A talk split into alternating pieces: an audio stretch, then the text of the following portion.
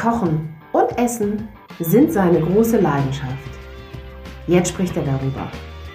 Mit Menschen, die etwas davon verstehen.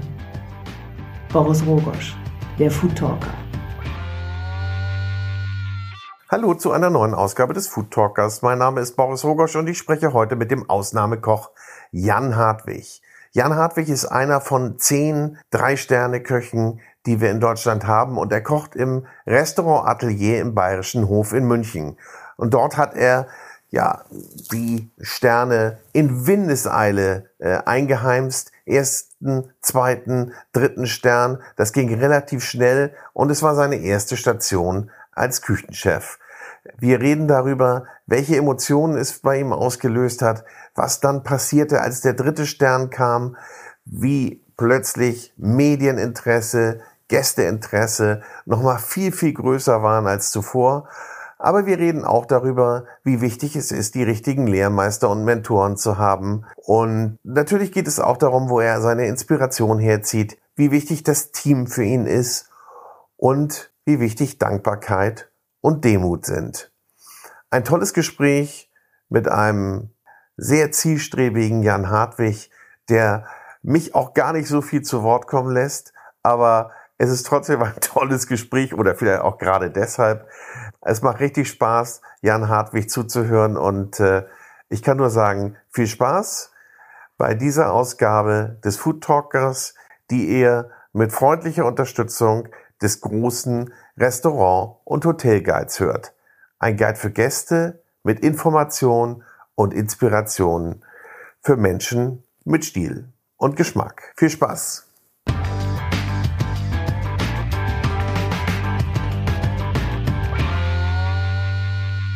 Ich freue mich heute hier zu Gast zu sein bei Jan Hartwig im Atelier.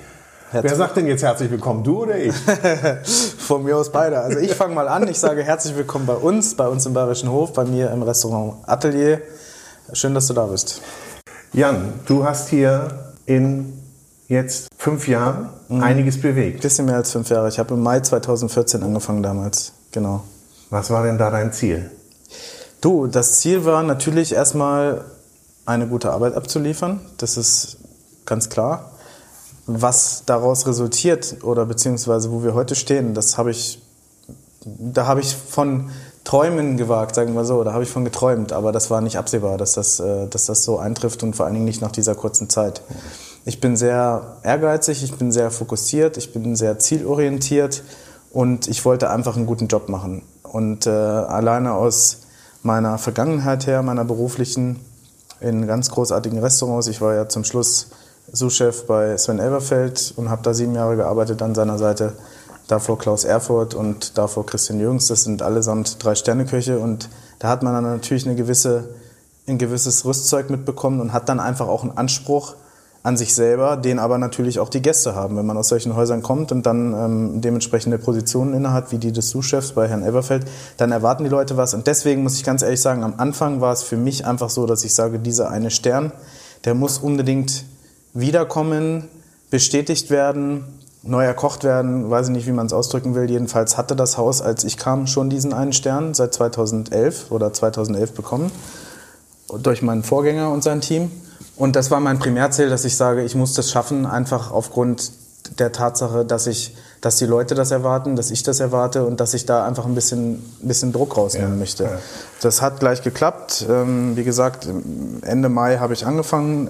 Zunächst erstmal ohne offenes Restaurant, weil ich mit meiner Chefin, der Ingrid Volkert, abgesprochen habe, dass ich von Anfang an mein, meine Sachen mache und dass ich meine kompletten gekochten Produkte, jeden Fond, jede Soße, jede Pralinenfüllung, jede Eismasse, wirklich alles selber machen möchte und nichts vom Vorgänger mache, damit es von Anfang an gleich, gleich nach mir schmeckt und meins ist.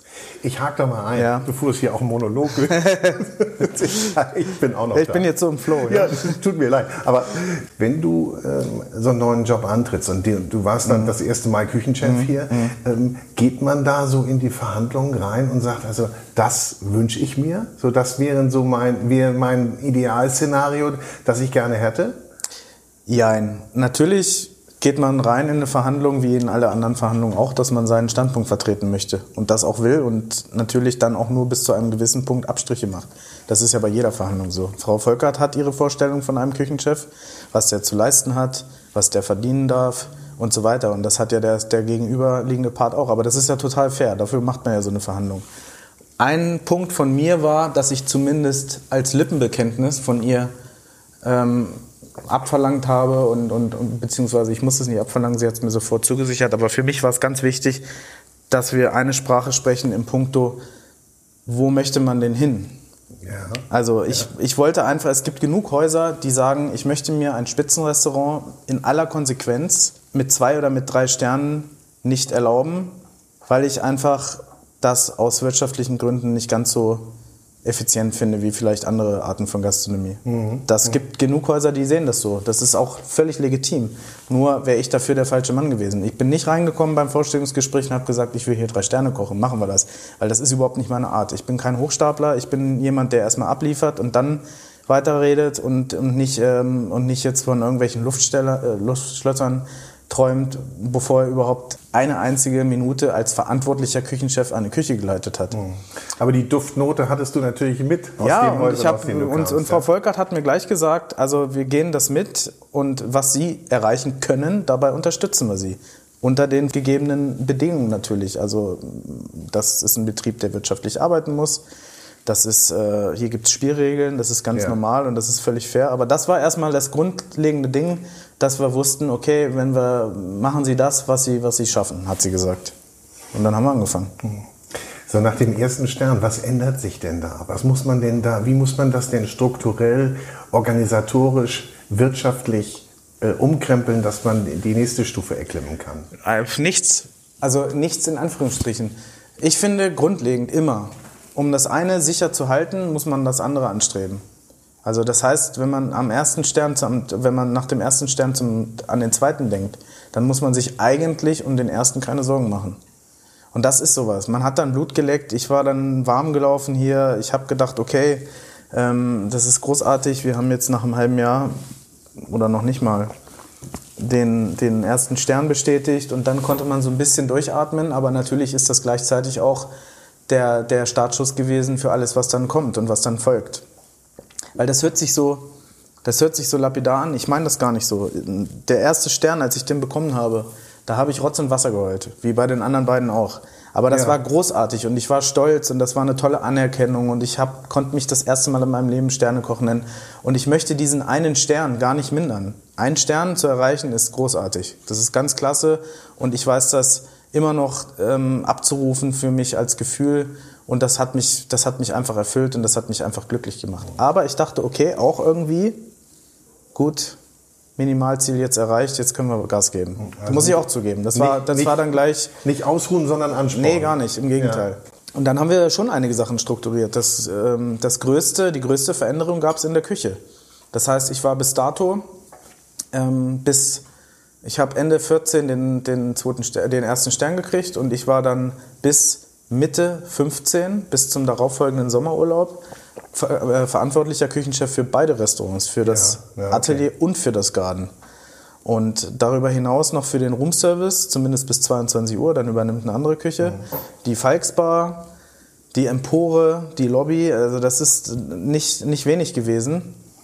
Und ähm, das alles aus einer Küche, von einem Herdblock, mit einem Team, aus einem Kühlhaus das war nicht, nicht ohne. Und wir haben uns unterhalten, wie es weitergeht, Frau Volkert und ich, und sind darüber hinaus zu diesem Ergebnis gekommen, dass wir was machen müssen in der Küche, dass wir ein bisschen umbauen und dass wir dann versuchen anzugreifen und den nächsten Step zu machen. Und das ist geglückt. Also das heißt, ich habe dann die Küche umbauen dürfen. Ich bin dann, äh, die Küchen wurden, wurden aufgespalten, auch von den Teams her. Ich habe meine eigene Mannschaft gehabt, ich habe meinen, meinen eigenen Herdblock gehabt, meine eigenen meine eigenes, mein eigenes, meinen eigenen Bereich, allerdings unter den gegebenen Synergien. Das mhm. heißt, das Haus ist sehr alt, da gibt es einfach gewisse tragende Wände, die statisch ja. nicht, nicht verrückt werden dürfen. Und ähm, wir teilen uns immer noch so gewisse Bereiche. Der Herr Pfisterer, der vorher der Suchchef war im Atelier und ich. Und ähm, insofern äh, klappt das auch wunderbar. Aber man kann sich halt auf das eine fokussieren. Und ab dann hatte ich auch nichts mehr zu tun mit anderen Outlets, Ja, sondern wirklich nur konzentrierter Fokus auf die Aufgabe.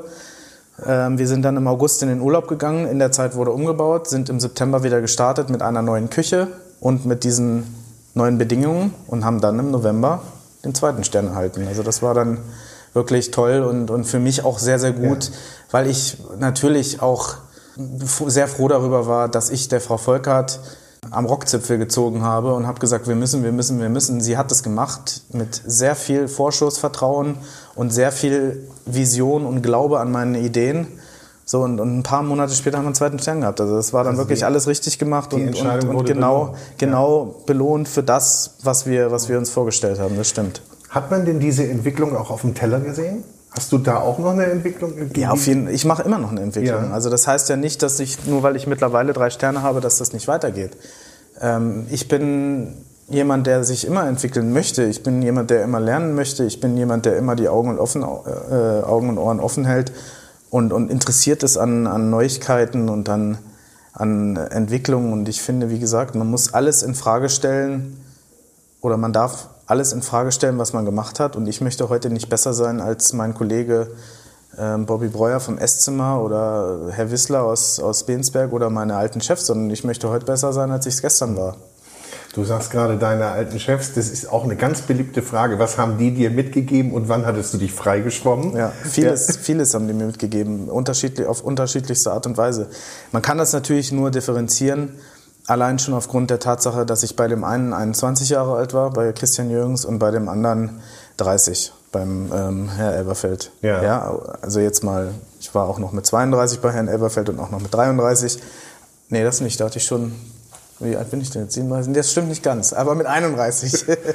so, also da liegen, da liegen zehn Jahre dazwischen Ja. und natürlich entwickelt man sich als Mensch und natürlich entwickeln sich auch diese Köche als Menschen weiter und als, als Köche. Und, ähm, aber ich habe natürlich ganz, ganz viel mitgenommen. Die haben alle unterschiedliche Vorzüge. Der Herr Jürgens ist für mich ein begnadeter Abschmecker und Soßenkoch.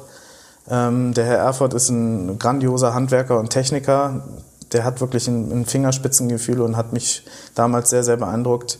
Und Herr Elverfeld, das ist natürlich die prägendste Zeit gewesen, da habe ich sieben Jahre gearbeitet. Das ist ein ganz, ganz enger, super Freund von mir. Wir sind schon ganz viele Jahre per Du und ähm, das ist eine, eine, eine echte, wahre, ehrliche Freundschaft. Aber Herr Elverfeld kann anrichten und hat ein Händchen für Proportionen, wie ich finde, was ganz einzigartig ist für, für ihn.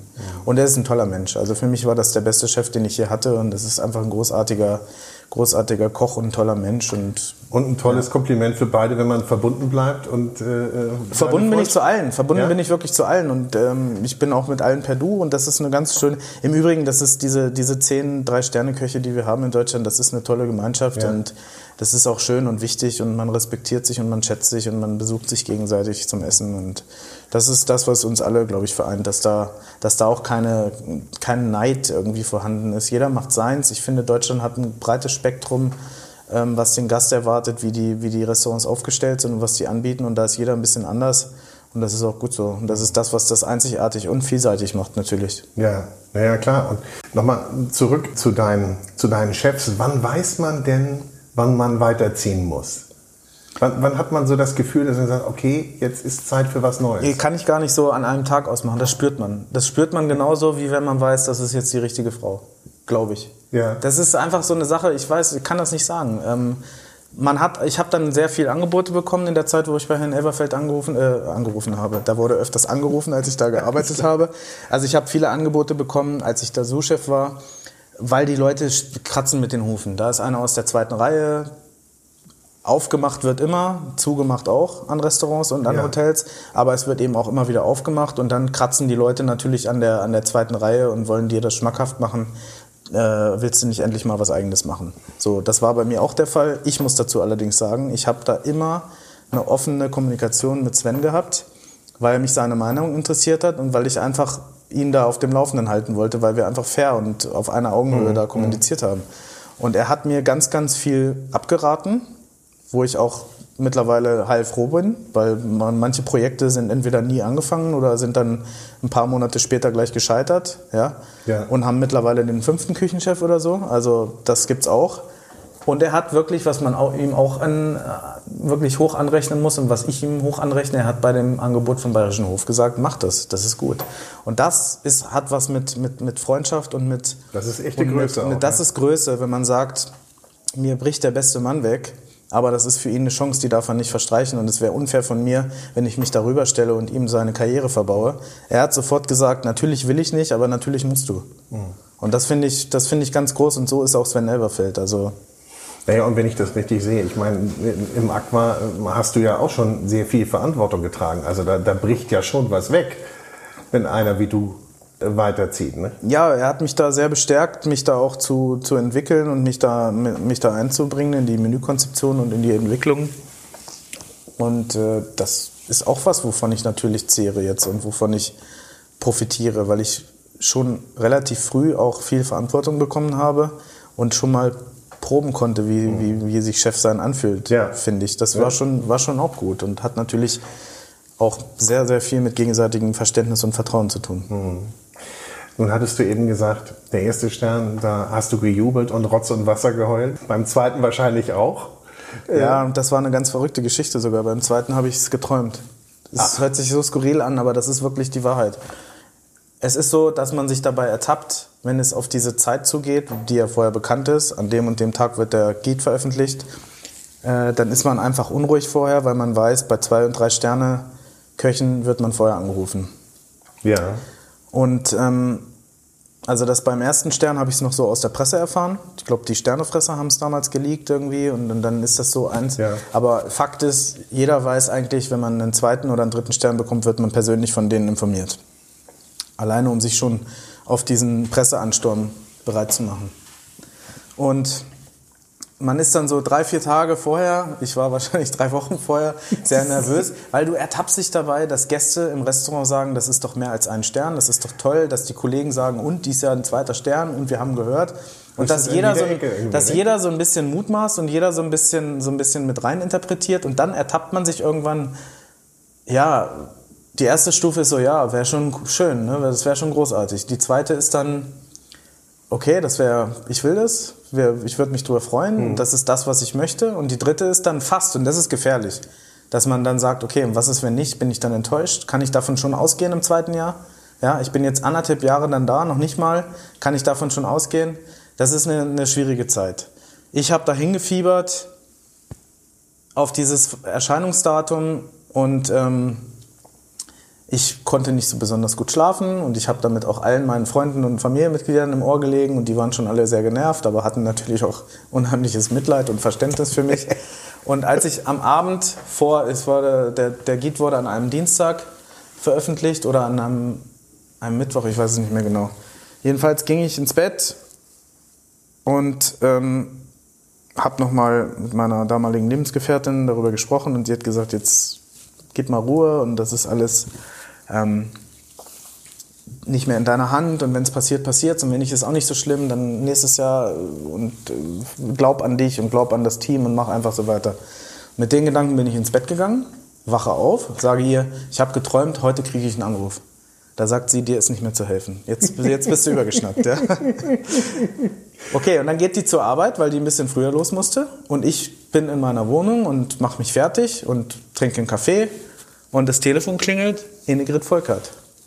Und da habe ich gedacht, das kann nur das sein. Ich wusste es sofort. Und ich bin schon ans Telefon gegangen und habe gesagt, Frau Volkert, ich weiß, was Sie sagen wollen, ich habe es geträumt heute Nacht. Nein. Und ich habe wirklich geträumt, dass die Frau Volkert mich anruft und sagt, Sie haben zwei Sterne. Und genau so war's. Und fanden Sie das ungewöhnlich? Ich fand's, also ich fand das ganz skurril, aber ich hatte gar keine Zeit, mir darüber Gedanken zu machen, weil ich auch da wirklich in Tränen ausgebrochen bin vor Freude. Und ich habe, ich weiß das noch, dass ich, dass ich mich nochmal unter die Dusche gestellt habe und habe Rotz und Wasser geheult und bin dann zur Arbeit gelaufen, habe mich gefreut, wie unfassbar einfach, unfassbar sehr gefreut und äh, habe dann abends auch wirklich mit meinem Sous-Chef damals und mit, und mit dem Herrn Pfister, der ja mittlerweile die Küche vom Garten leitet, der mich aber auch sehr, sehr unterstützt hat Ja. in dieser Zeit, als diese Küchentrennung vollzogen wurde und davor die eine oder, Flasche, äh, eine oder andere Flasche aufgemacht und nächsten Tag bin ich dann nach Berlin gefahren. Nach, Ja. Genau, und das, dann gab es den zweiten Stern. Und beim nächsten Mal ähnlich wahrscheinlich. Oder da hast du es nicht mehr geträumt. Nee, da habe ich es nicht geträumt, aber da war ich ähnlich aufgekratzt und aufgeregt. Also das Jahr darauf, nach dem Erhalt des zweiten, haben wir den bestätigt. Das war auch eigentlich nicht absehbar, dass dann was passiert. Und das Jahr drauf war es das gleiche wieder in Grün. Man wird vollgetextet von allen Seiten. Dann gibt's diese, diese, diese Tippspiele im Internet, wo die Menüs verlost werden für die Leute, die richtig tippen, wer aufgewertet, abgewertet wird oder so weiter. Und dann kommt dein Name ständig, der Jan Hartwig kriegt den dritten Stern mit dem Restaurant Atelier und hin und her. Und irgendwann dachte ich, das, das war das gleiche wieder wie mit dem zweiten. Die Tage ziehen ins Land, es geht immer auf dieses Erscheinungsdatum hin. Hast du einen Anruf gehabt? Nein. Hast du, die Köche machen sich gegenseitig verrückt. Hat schon einer angerufen? Nee, hat Die noch keiner. laufen heiß, ja, ja. und dann wird gemunkelt, ja, aber bei dem einen haben sie schon angerufen, der kriegt zwar nur zwei oder in Anführungsstrichen, aber dann denkst du, ja gut. Nach warum, haben, warum haben sie mich dann, sie ja, ab? genau, warum Ja. haben sie mich dann nicht angerufen und hin und her. Und dann war es aber fast wieder ähnlich überraschend. Ich war am, am Tag vor dem Erscheinungsdatum mit einem Freund essen und habe dann schon an nichts mehr gedacht und abends um halb elf ruft mich die Frau Volkert an und sagt, ich weiß es schon seit Samstag. ich Ich habe versprochen, ich darf es nicht sagen und ich habe gesagt, wissen Sie, wie ich gelitten habe. Und dann hat sie mir schon alles organisiert gehabt, am nächsten Morgen einen Flug nach, nach Berlin, damals war es in, in Babelsberg in Potsdam. Ja. Und dann gab es den dritten Stern. Wow. Das ist die Story. Und auch wieder das Gleiche. Rotz und Wasser geheult, ähm, einen sehr teuren Rotwein getrunken und ja, einfach Glücks, pure Glückseligkeit. Was macht das mit einem, wenn man, ich meine, du wusstest es ja eh, dass du zu den Besten gehörst, aber wenn man dann auch so offiziell geadelt zu den Besten gehört, ändert sich da was? Ich meine, passiert natürlich ganz vieles. Äh, Die Presse kommt auf dich zu, du musst Interviews geben, mehr als vorher, du kriegst andere Gäste. Wie, wie realisiert man das denn? Ja, alles das. Also es war genau das. Also erstmal ist man unfassbar froh. Glücklich, das ist ein, ein Moment, den kann man nicht vergleichen. Ich kann nicht beurteilen, wie es ist, ein Vater zu werden oder Vater zu sein, das kann ich nicht beurteilen. Aber ich stelle es mir so vor, beziehungsweise das wird natürlich noch großartiger sein. Das ist unbeschreiblich schön, dieses Gefühl. Man ist stolz, man ist glücklich, man ist sich natürlich der Verantwortung bewusst. Aber ab dem Zeitpunkt ändert sich auch alles, muss man sagen. Das heißt, ich war also Dienstag in Potsdam, kam Mittwoch wieder und ich bin hier reingekommen und ähm, die Leute vom Garden haben gesagt, wir können unsere Arbeit nicht mehr nachgehen, weil das Telefon steht nicht still. Und dann war es innerhalb von einem Nachmittag ein halbes Jahr ausgebucht. Also da ist wirklich ein krasser Hype, der da losgetreten wird äh, seitens der, der Gäste, die dann essen kommen wollen, seitens der Gratulanten, was einen sehr freut. Aber man kann das gar nicht bewältigen. Ich habe dann, also wenn man zum Geburtstag WhatsApp kriegt und, und Nachrichten bei Instagram und Facebook, das ist halt beim dritten Stern das Ganze mal, mal 100 Ja. oder 200, weil das aus der ganzen Welt kommt. Naja, du bist ja, plötzlich, bist also- du aber auch sowas. Äh, Bist du ein Superstar? Ja? Also das ist ähm, wirklich mit nichts zu vergleichen und das ist extrem viel Medienaufmerksamkeit, extrem viel. Und das war wirklich, ich habe die eine Stunde, wo ich dann im Flugzeug gesessen habe von Berlin nach München, das Handy wieder angemacht und dann hatte ich so und so viele Anrufe in Abwesenheit und, und Mails auch von der PR-Abteilung, die gesagt haben, du, uns Renze, wir müssen jetzt dringend sprechen, noch auf dem Weg vom Flughafen, wie, wie, wie handeln wir das? Weil die, Wen das, geben da, sind, da sind 30 Zeitungen, da sind Ja. fünf Radiosender, da ist Fernsehen, da sind irgendwelche, also unfassbar. Und das ist die ersten zwei Wochen ist das erstmal krass. Und darüber hinaus halt ändert sich alles vom Gästeverhalten. Alles. Du bist ab dem Zeitpunkt immer ausgebucht. Also toi toi toi, das ist das Wichtigste und das Beste, was im Restaurant passieren kann. Und das ist bis heute so. Aber der dritte Stern hat das Ganze losgetreten. Du kannst sagen, ab dem zweiten gab es einen Gästezuwachs, würde ich jetzt mal sagen, so von 30 Prozent. Und jetzt ist halt immer 100, immer. Mit Warteliste, also immer, immer wie, wie, ausgebucht. lange, wie weit seid ihr Ja, ausgebucht? aktuell vier Monate oder fünf Monate. Ich gucke nicht mehr nach. Ich, du guckst nicht mehr nach, ob es voll ist. Du guckst nur, wie viel und ob es eine Allergie gibt und ob es einen Stammgast gibt, Ja. der letzte Woche schon mal das gegessen hat oder das, um darauf irgendwie ein bisschen Rücksicht, ein bisschen Rücksicht zu nehmen. Aber es macht keinen Sinn zu fragen, sind wir heute ausgebucht, sondern nur, wie voll sind wir. Wie voll sind nicht wir? voll, sondern wie voll. Und das ist toll. Das ist großartig, weil man darf ja nicht vergessen, das ist ja ich bin hier angestellt und von mir wird auch verlangt, dass ich das Unternehmen führe, beziehungsweise dieses, dieses Restaurantunternehmen. Und das ist ein kleines, überschaubares Restaurant mit zehn Tischen in einer großartigen Stadt, in einem großartigen Hotel. Und das ist einfach immer voll. Das muss so sein. Ja?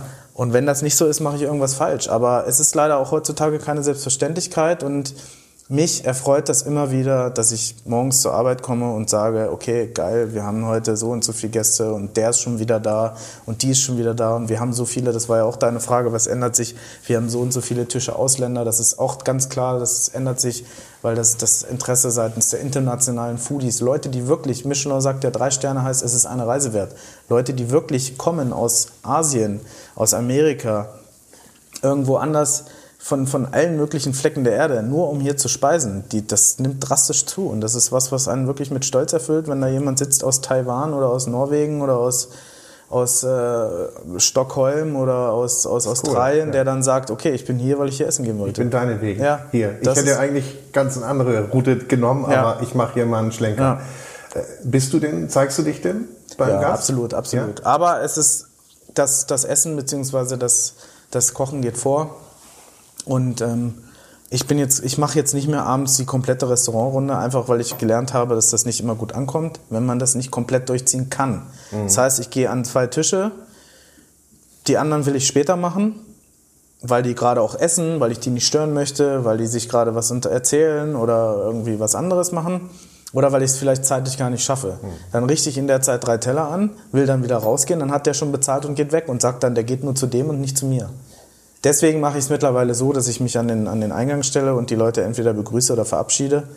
Äh, ich erwische nicht immer alle, aber mir ist der Kontakt und das Feedback von den Gästen sehr, sehr wichtig. Aber das gibt ja auch ein gutes Gefühl, nicht? Und dann, wenn man, wenn man dich sieht, ich meine, man kommt ja wegen deines Essens, mhm. aber auch wegen dir und des ganzen Drumherum, des ganzen Ambientes. Ja, ja, absolut. Ja. Das ist schon personenbezogen, dessen bin ich mir auch bewusst. Und wenn ich nicht die, die Runde laufe, ähm, ich stelle mich schon ein, zwei Mal einfach so ins Restaurant, damit jeder sieht, dass ich da bin und quatsch dann irgendwas, äh, irgendeinen äh, belanglosen Smalltalk mit meinem, mit meinem Restaurant, äh, mit meiner Restaurantleitung. Ja. Einfach damit die Leute sehen, okay, der ist da.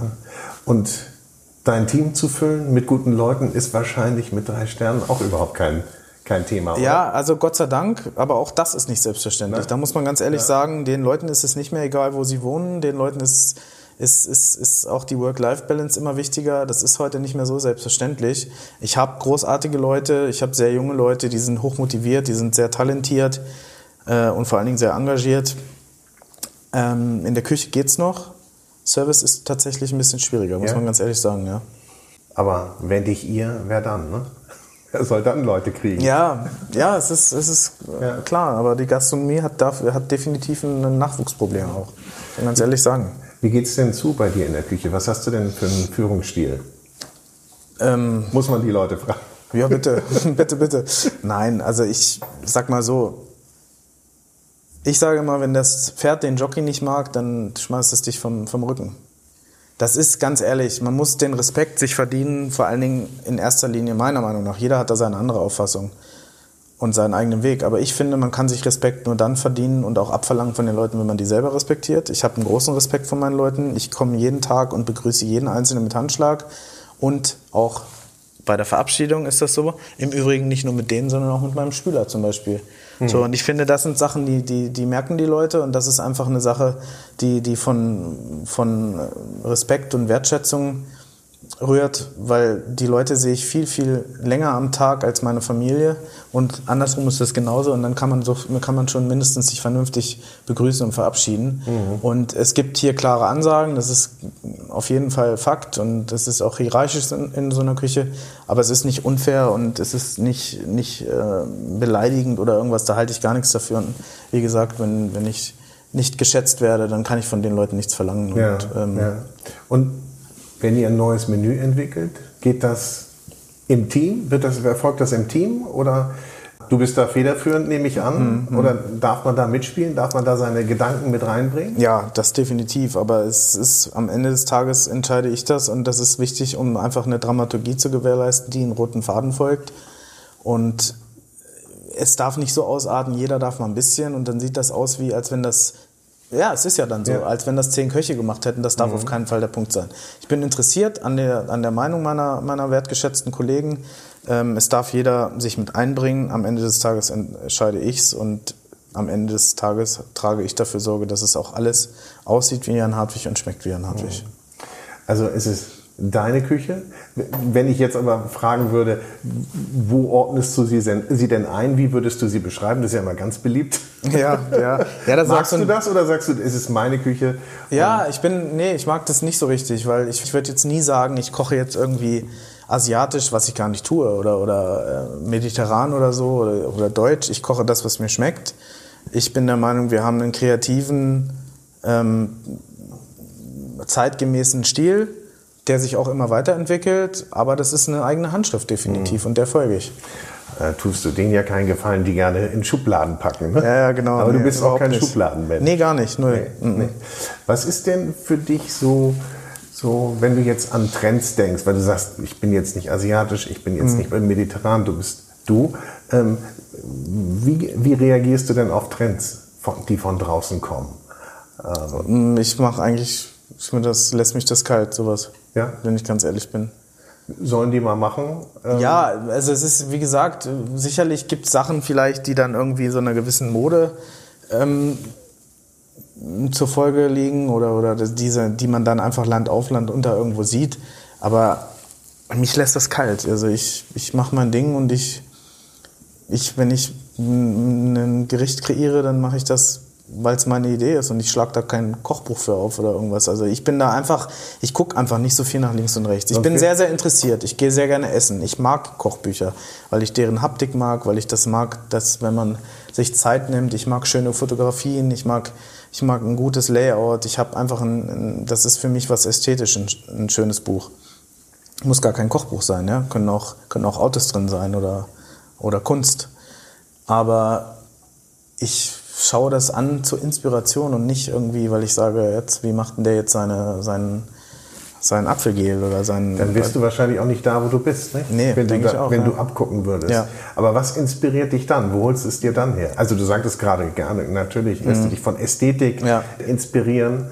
Ähm, es ist unterschiedlich. Ich kann, das Gute ist, ich lasse das wirklich ich lasse das wirklich offen. Also das heißt, ich lasse meine Gedanken offen. Ich, ich bin ich kann, kann mich damit gut beschäftigen und das in jeder Lebenssituation. Das kann beim Zähneputzen sein, das kann beim Autofahren sein, das kann beim Spazierengehen sein, das kann beim Essen gehen sein und das kann beim Einkaufsbummel sein. Ja? Ich bin da offen und ich beschäftige mich einfach viel mit dem Job und wenn ich eine Idee habe, dann schreibe ich es mir auf. Ich schreibe mir sehr, sehr viel auf. Ich habe so ganz viele kleine Oktavhefte überall verteilt an, an Orten, wo ich mich aufhalte. Okay. Und dann wird das alles aufgeschrieben und ähm, zu Ideen zusammengetragen. Und es wird viel probiert nach wie vor. Also das Kreative und das, das Konzeptionelle und das Schöpferische, das ist nach wie vor ein ganz, ganz großer ähm, Bereich in, meiner, in meinem Arbeitsalltag. Wie viel, wie viel macht das aus in, in Prozent, wenn du das so...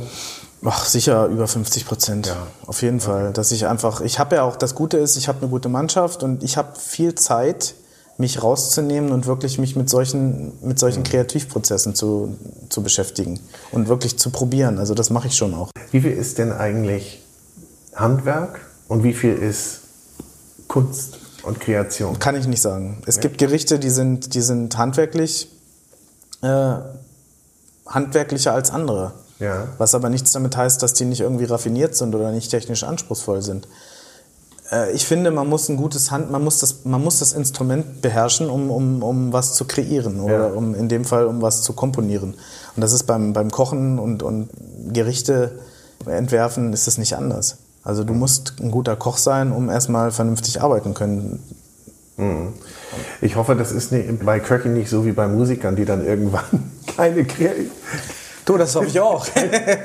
nicht mehr kreativ sind und ewig ihren alten Nummer 1 Hit spielen müssen. Ja. Ihr Signature Dish ja. dann 25 Jahre kochen. Mhm. Aber das, glaub, da mache ich mir keine Sorgen bei dir. Nee, du, ich bin auch noch so jung und ja. ich habe so viele gute Ideen noch, glaube ich. Ähm du hast schon wieder ein Stichwort geliefert. Ja, also drei Sterne. Mhm. Du bist 37 ja, jetzt? genau. Was hast du denn noch so vor? Alles. Alles. Nein, man kann. Also Fakt ist einfach, ähm, jede Auszeichnung ist gar nichts wert, wenn das Restaurant nicht ausgebucht ist. Ja. Da habe ich vorhin schon mal Bezug drauf genommen. Ja. Das ist mein Job. Ich möchte, dass das, dass das Restaurant voll ist. Ich möchte, dass die Gäste zufrieden sind. Ich möchte, dass die Bewertungen gehalten werden. Ähm, da, wo wir noch ein bisschen Luft nach oben haben, das möchte ich natürlich noch erreichen. Ähm, ich möchte gerne international bekannter werden. Und ich möchte auch, dass ich selber zufrieden bin und dass ich meine Mitarbeiter motivieren kann und dass sie zufrieden sind. Ich will einfach den Spaß mir behalten an der ganzen Sache. Es ist viel mit Stress und mit Druck verbunden. Ich empfinde es als guten und als positiven Stress, der jemanden auch pusht und der, der motiviert. Aber das darf nicht zum Hamsterrad werden und das darf nicht zur Mühle werden. Und insofern möchte ich, dass ich einfach weiter das sage, was ich jetzt sage, nämlich, dass es mein Traumberuf ist. Mhm. Und das, das muss man sich irgendwie erhalten. Man darf sich da nicht aufreiben, man darf sich nicht, man darf das nicht, man darf sich nicht zerfressen lassen von sowas. Und man muss auch lernen, und das kann ich mittlerweile auch ganz gut, auch Nein zu sagen, ja. Mhm. Zu gewissen Anfragen, sei es irgendwo zu kochen, sei es irgendwelche, irgendwelche Interviews zu geben. Man ich freue mich. Ne? Nein, also tatsächlich, man darf, man, man kann nicht alles machen. Nein. Man kann nicht auf jeder Hochzeit tanzen, schon gar nicht, wenn man sagt, mein Ziel ist es und das mache ich. Also wer mich kennt, der weiß das und ich bin immer in dem Restaurant, wenn das Restaurant aufhat. Bin ich ja. immer da. Und das heißt, was bleibt denn dann noch? Das heißt, das bleibt das Wochenende, wo man dann auch aufpassen muss, dass man, dass man einfach auch seine Familie, seine Freunde und alles beisammen hält. Und vor allen Dingen, dass man sich selber nicht aufreibt. Ja? Das ist anstrengend und man muss dann gucken, dass man sich Sonntag und Montag auch mal ausschläft und dass man auch mal ein bisschen runterfährt und dass man mal ein bisschen reflektiert und dass man ein bisschen Kraft schöpft für neue Sachen. Wie machst du das? Das mache ich, wenn ich mich mit netten Menschen umgebe, wenn ich ein bisschen an die frische Luft gehe, wenn ich was Gutes esse, was Gutes trinke und einfach mal ja, ein bisschen Sport mache und einfach mal dann auch, aber auch fünf Grad sein lasse und, und einfach schaue, dass ich auch ein bisschen das Leben genieße. Ich muss jetzt nochmal wieder in die Schublade greifen, weil du die Vorlage wiedergegeben hast. Was isst du denn, was isst du denn privat? Unterschiedlich. Ja? Naja, also ich kann mich begeistern für, für jedes Essen, was anständig gekocht ist und gute Produkte hat. Alles. Das kann, das ist völlig unterschiedlich. Das kann eine, eine einfache Pasta sein, das kann, das kann ein, ein, ein Rührei sein mit Pilzen, das kann, es kann alles sein. Ich mag ein, ein Cross Händel im, im Biergarten, ich mag ich mag ein gutes Wiener Schnitzel und natürlich mag ich auch die tolle Küche meiner Kollegen, keine Frage. Man hat wenig Zeit, das, das selber zu genießen und viele, viele Restaurants haben die gleichen Öffnungszeiten bzw. die gleichen Schließtage mhm. wie wir. Deswegen ist das ein bisschen eingeschränkt, aber ich gehe einfach gerne unter Leute und, und beschäftige mich mit Essen und Trinken. Und also gutes Produkt und gutes Handwerk. Ganz genau. Damit kann man dich tolles, erfreuen. Genau, kann man ja. Wann hast du denn eigentlich gemerkt, dass du das Talent dazu hast? Wann, so, wann, ja. wann kam das? Also ich habe gemerkt, dass, ich, dass mir das sehr viel Spaß macht, schon ganz, ganz früh. Ich sag mal mit fünf oder Ach. sechs. Mein Vater ist gelernter Koch und ich habe ja. hab viel, viel mitgeholfen früher, einfach so, weil es mir Spaß gemacht hat. Essen und Trinken hat bei uns immer einen großen Stellenwert gehabt und das wurde immer als, als tolles Familienerlebnis zelebriert. Wann ich jetzt gemerkt habe, ich habe da, hab da ein großes Talent dafür, das weiß ich nicht. Also ich muss sagen, dass man da auch gute Chefs braucht, die einen da wirklich fordern und fördern und dann auch darin bestärken, dass man das gut macht. Ja, und ich habe, äh, ja, ich habe das, ich habe da ein, scheinbar ein Händchen dafür, aber wann der, da gibt es keine Initialzündung. Mhm. Aber wenn du sagst, du hast es mit fünf schon gerne gemacht, also natürlich machen viele, aber mh, hm, du hast es weiterverfolgt ja. und äh, und dann, klar, da muss schon der eine oder andere sein, der das dann auch weckt und dann noch mal so ein paar mhm. Schräubchen dreht. Mhm. Und da hast du, hast du, bist du an die richtigen Leute. Ja, muss man sagen. Also geraten. ich bin auch demütig und man muss auch fairerweise sagen, dass das auch alles ein bisschen was mit Glück zu tun hat. Drei Sterne kriegt man nicht mit Glück, keine Frage. Aber Glück, den Job angeboten bekommen zu haben, Glück, dass man eine, eine, eine Chefin hat, wie die Frau Völkert, die, die an einen glaubt, die einem Vertrauen schenkt, die einem eine Möglichkeit bietet, sich in, dieser, in diesem Hotel präsentieren zu dürfen, in einem wunderschönen Restaurant. Und ja, das ist alles, man muss da wirklich auch fair und, und demütig bleiben und dankbar bleiben. Und das bin ich auch. Hm. Ähm, und deswegen sage ich, das hat auch was mit Glück zu tun. Ja. Mein, Sven Elverfeld kennengelernt zu haben, war, war ein Glücksfall für mich. Ja, jede Zeit hatte seins. Ich fand das, ich war, ich, das hat für mich immer alles was gebracht. Und das war immer alles irgendwie richtig. Aber ich glaube, das geht dann auch wirklich nur, wenn man dann auch offen ist und die Augen offen hat und so wie du vorhin sagtest, man spürt das dann irgendwann, wenn es weitergehen ja. muss oder wenn es das Richtige ist. Ja, ja. Und bei allem rationalen Denken ist, glaube ich, wichtig, dass, dass da auch das Herz mitspielt. Ne? Und, und äh, nicht nur Verstand, sondern dass man auch so irgendwie weiß, wann passiert irgendwie mm, was, mm, wann gehe ich den mm. nächsten Schritt. Ja. Ja, und man muss an sich glauben und man muss, man muss dranbleiben und man muss auch geduldig bleiben. Ja, das ist das Allerschlimmste für mich. Ich bin, glaube ich, der ungeduldigste Mensch, den man sich vorstellen kann. Ich hasse es wie die Pest zu warten auf irgendwas oder ich will immer alles sofort und ich treibe damit die Leute auch in den Wahnsinn. Die Menschen, die an meiner Seite arbeiten, die kennen mich schon gut. Also gerade meine, meine Stellvertreter, die Nathalie und der Stefan. Und wenn ich dann sage, äh, ich will eigentlich was mit, jetzt, keine Ahnung, ich mache jetzt was mit Steinpilzen, haben wir noch Steinpilze? Nee, haben wir nicht.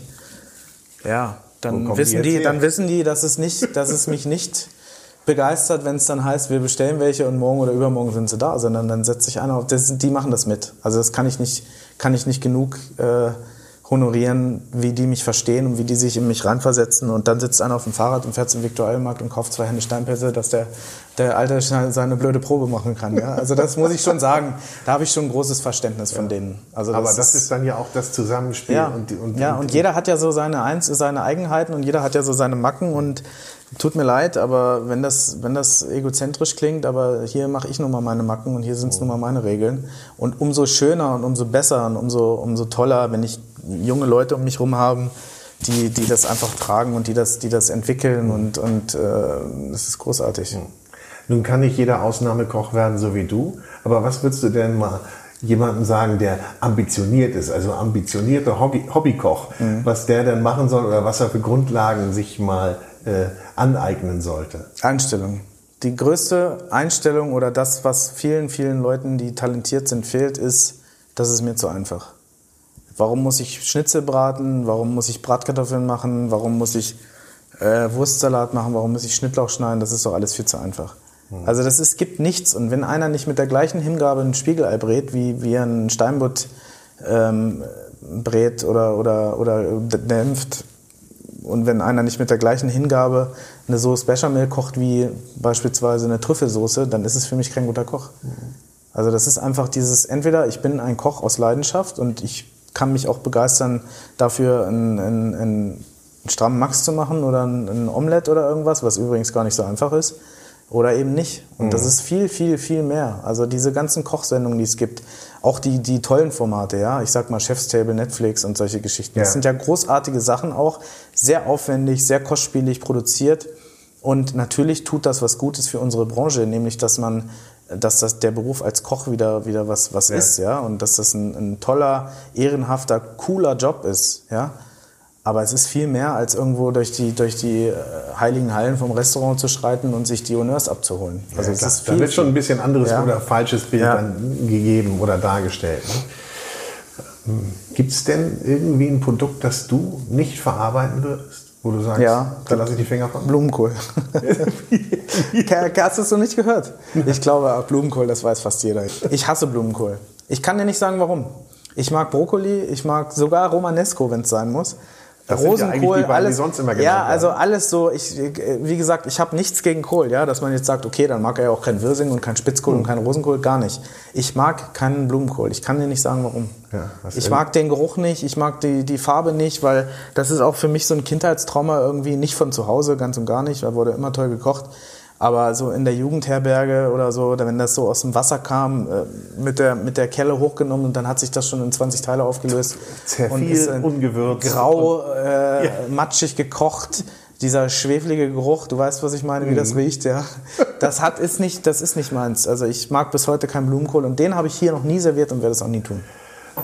Statement. Statement, jawohl. Sehr schön. Jan, wir sind fast am Ende. Mhm. Ja, es war ein tolles Gespräch. Finde ich auch, danke. Aber, aber, es kommt immer noch so ein Aber. Okay. Ähm, ich würde gern noch von dir hören, was dein Lebensmotto ist. Mein Lebensmotto ist einfach, dass man, dass man dankbar sein sollte und dass man, also ich habe jetzt keinen Spruch im, im Sinne von irgendeinem Kalenderspruch. Ich finde, man sollte dankbar sein. Das hoffe ich, ist jetzt bei ein, zwei Statements in diesem Gespräch schon rausgekommen. Das heißt, ich bin dankbar, dass ich tolle Chefs hatte. Ich bin dankbar, dass ich zur richtigen Zeit am richtigen Ort war. Ich bin dankbar, dass mir Vertrauen entgegengebracht wird. Ich bin dankbar, dass mir Loyalität entgegengebracht wird im, im, im Fall von meinen Mitarbeitern. Ich bin dankbar, dass, ich, dass es Menschen gibt, die mich lieben, dass die mich unterstützen, dass die mich bestärken, und das, finde ich, ist, ist was, was im Leben zählt. Du musst demütig sein, du musst dankbar sein, du musst fleißig sein, du musst Du musst du selber sein. Ich möchte einfach auch wirklich rein Gewissens in den Spiegel gucken können und, und damit mit, man macht immer nicht, man macht nicht alles richtig. Als Koch nicht und als Mensch auch nicht. Aber ich habe, äh, glaube ich, die Fähigkeit, mich entschuldigen zu können, egal bei wem, Familie, Freunde, Mitarbeiter. Und kein Mensch ist ohne, ohne Fehl und Tadel. Und insofern, das muss man sich bewusst sein. Und wenn man einfach vernünftig und, und straight durchs Leben geht, dann ist das, finde ich, aller Ehren wert. Naja, und vor allen Dingen, so wie du, äh, sehr positiv. Ja, ich hoffe es, klar, ja. auf jeden Fall, ich hoffe also, es, ja. Weil ich glaube, dann, wenn man positiv ist, dann gibt es auch entsprechende Reflexion. Ja, ja. Und dann geht es auch noch weiter. Nee, das stimmt auf jeden Fall so. Apropos Reflexion, wir sind mal gespannt, was du dann als nächstes Großes träumst. ja, schauen wir mal. genau. Aber in diesem Sinne, äh, es geht in die Küche, man ja. erwartet dich. Genau, alles klar. Vielen Dank. Ja. Herzlichen Dank. Ich danke.